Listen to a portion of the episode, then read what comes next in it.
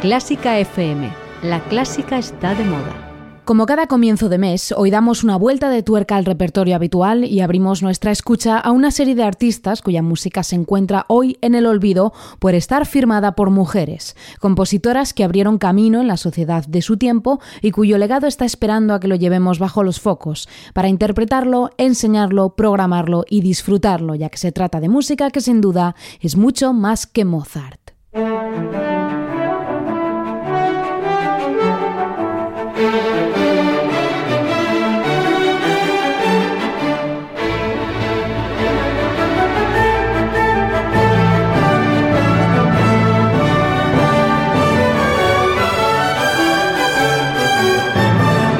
¿Qué tal? Bienvenido, bienvenida a Mucho Más que Mozart, el espacio de Clásica FM en el que exploramos todos los rincones y alguno más de la mejor música del mundo para que puedas conocerla y descubrirla en profundidad. Hoy abrimos el catálogo de una de las primeras compositoras del continente americano y que fue reconocida en el mundo entero. Hoy en Mucho Más que Mozart, Amy Beach.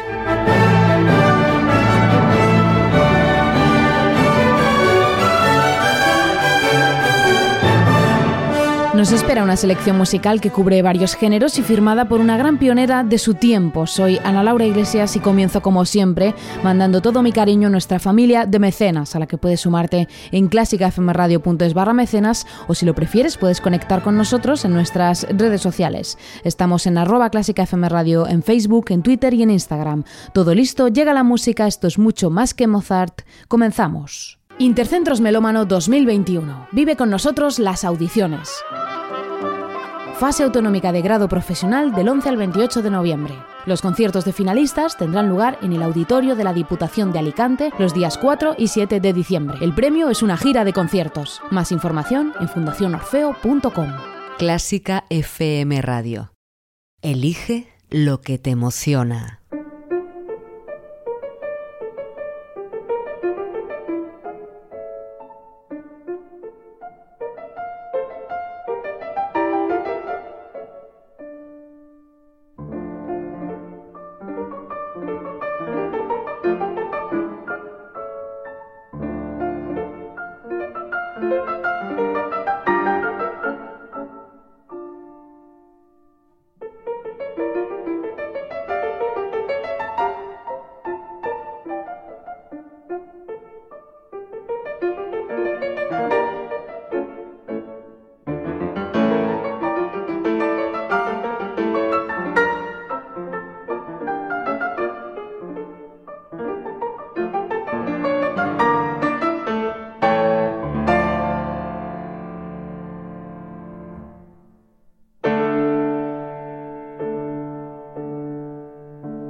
Amy Mercy Cheney Beach nació en una granja en New Hampshire en 1867 y murió en Nueva York en 1944.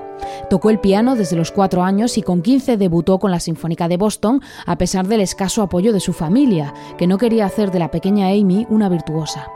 El siguiente escollo fue su marido, 24 años mayor que ella, quien no veía con buenos ojos los incesantes conciertos de su mujer y por ello la animó a componer en lugar de exponerse en público. Fruto de esta época son las composiciones con las que se consolidó también como compositora, como la Sinfonía Gaélica, pero tras la muerte de su marido en 1910 se dedicó a viajar por Europa, llevando también su música en giras de conciertos. Beach continuó el resto de su vida viajando para tocar en invierno y componiendo en verano en su casa de Massachusetts.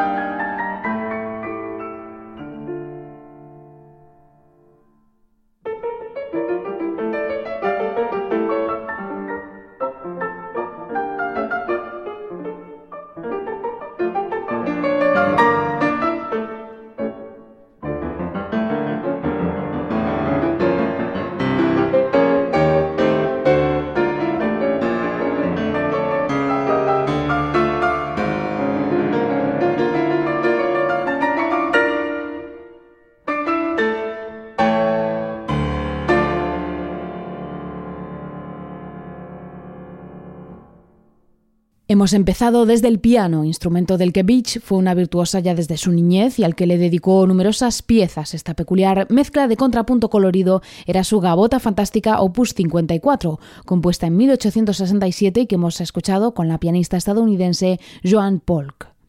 Pero el piano no fue el único terreno que Beach dominaba. También aportó piezas al repertorio de conjunto, como por ejemplo su Sinfonía Gaélica, una pieza que parece que empieza a colarse en las programaciones sinfónicas de las orquestas actuales.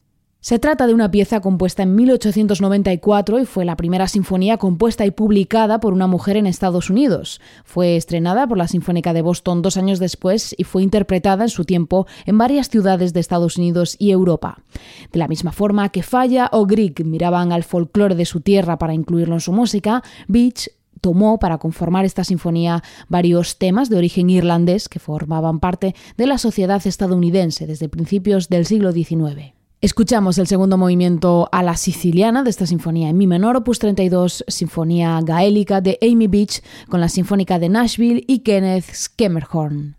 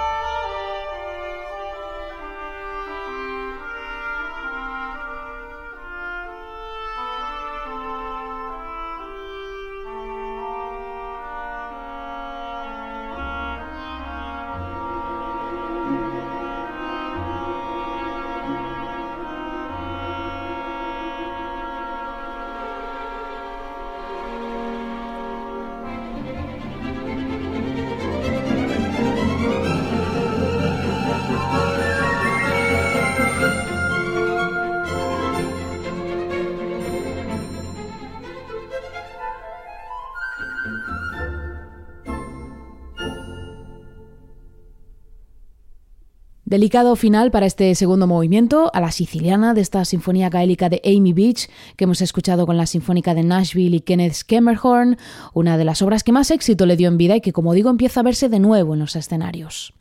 Y no perdemos el sonido orquestal porque vamos a escuchar una de esas obras que seguro sonó en las giras de la estadounidense por todo el mundo. Es su concierto para piano en do sostenido menor opus 45. De nuevo, es una obra pionera, es el primer concierto firmado por una mujer en ser publicado en Estados Unidos. Beach lo compuso en 1899 y lo dedicó a otra virtuosa de su tiempo, la pianista venezolana Teresa Carreño, quien finalmente no lo interpretó en su estreno y tuvo que ser la propia Beach quien lo llevara por el mundo. Se trata de una obra con colores tardorrománticos en la que el piano fluye a la perfección con la orquesta, con sonoridades que recuerdan por momentos el lirismo de Brahms o la ligereza de Chopin, y bueno, es en definitiva una obra muy solvente y que lamentablemente no está en el radar de los pianistas de hoy en día.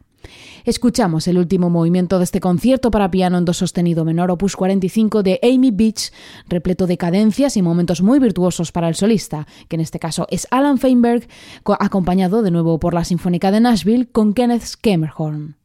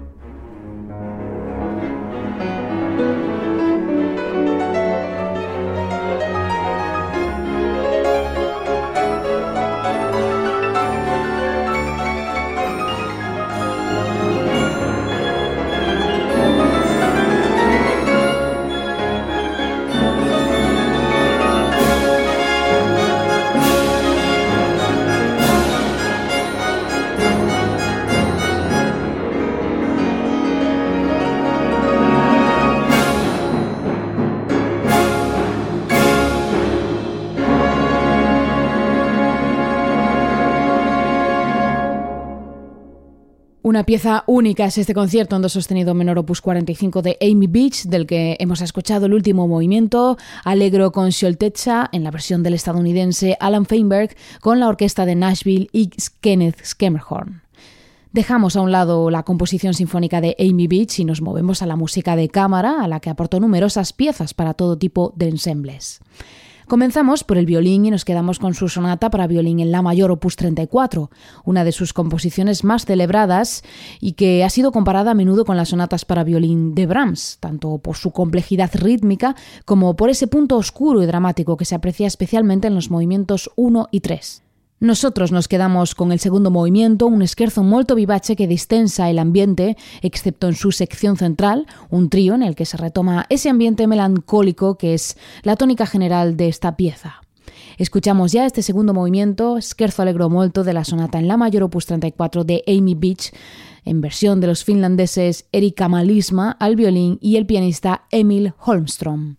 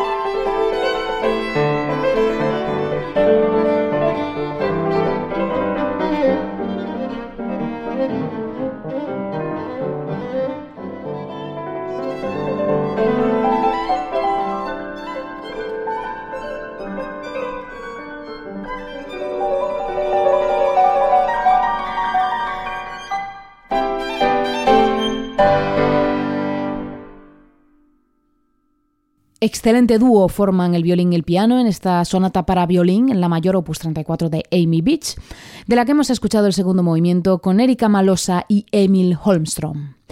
Y vamos ahora a conocer otra de las piezas más celebradas de Beach, es su trío en la mayor para violín, cello y piano opus 150.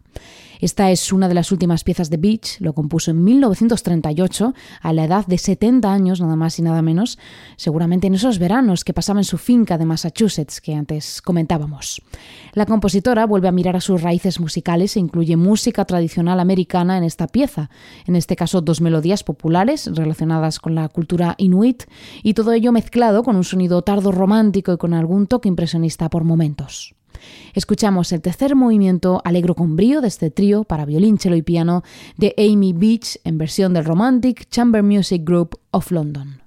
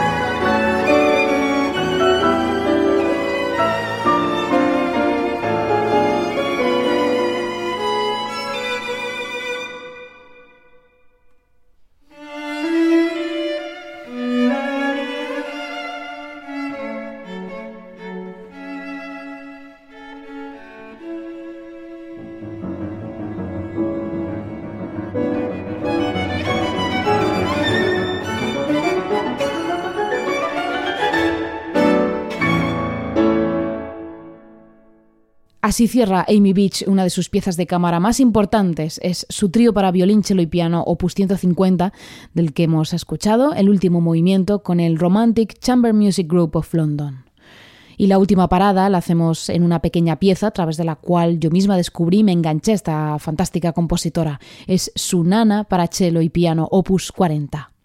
En realidad fue escrita para violín y piano, pero poco después surgió la versión para cello con la que nos vamos a quedar, de esta pieza casi hipnótica en la que el cello canta sobre el piano con un lenguaje plenamente romántico, propio de esta pieza compuesta en 1898 con el siempre fascinante sonido del chelista británico Stephen Easerly y el piano de Stephen Huff, interpretando esta maravillosa Nana de Amy Beach, nos despedimos y cerramos este recorrido express por la obra de esta gran compositora, pionera en su tiempo y cuya música está esperando a que la disfrutemos, ya que sin duda es mucho más que Mozart.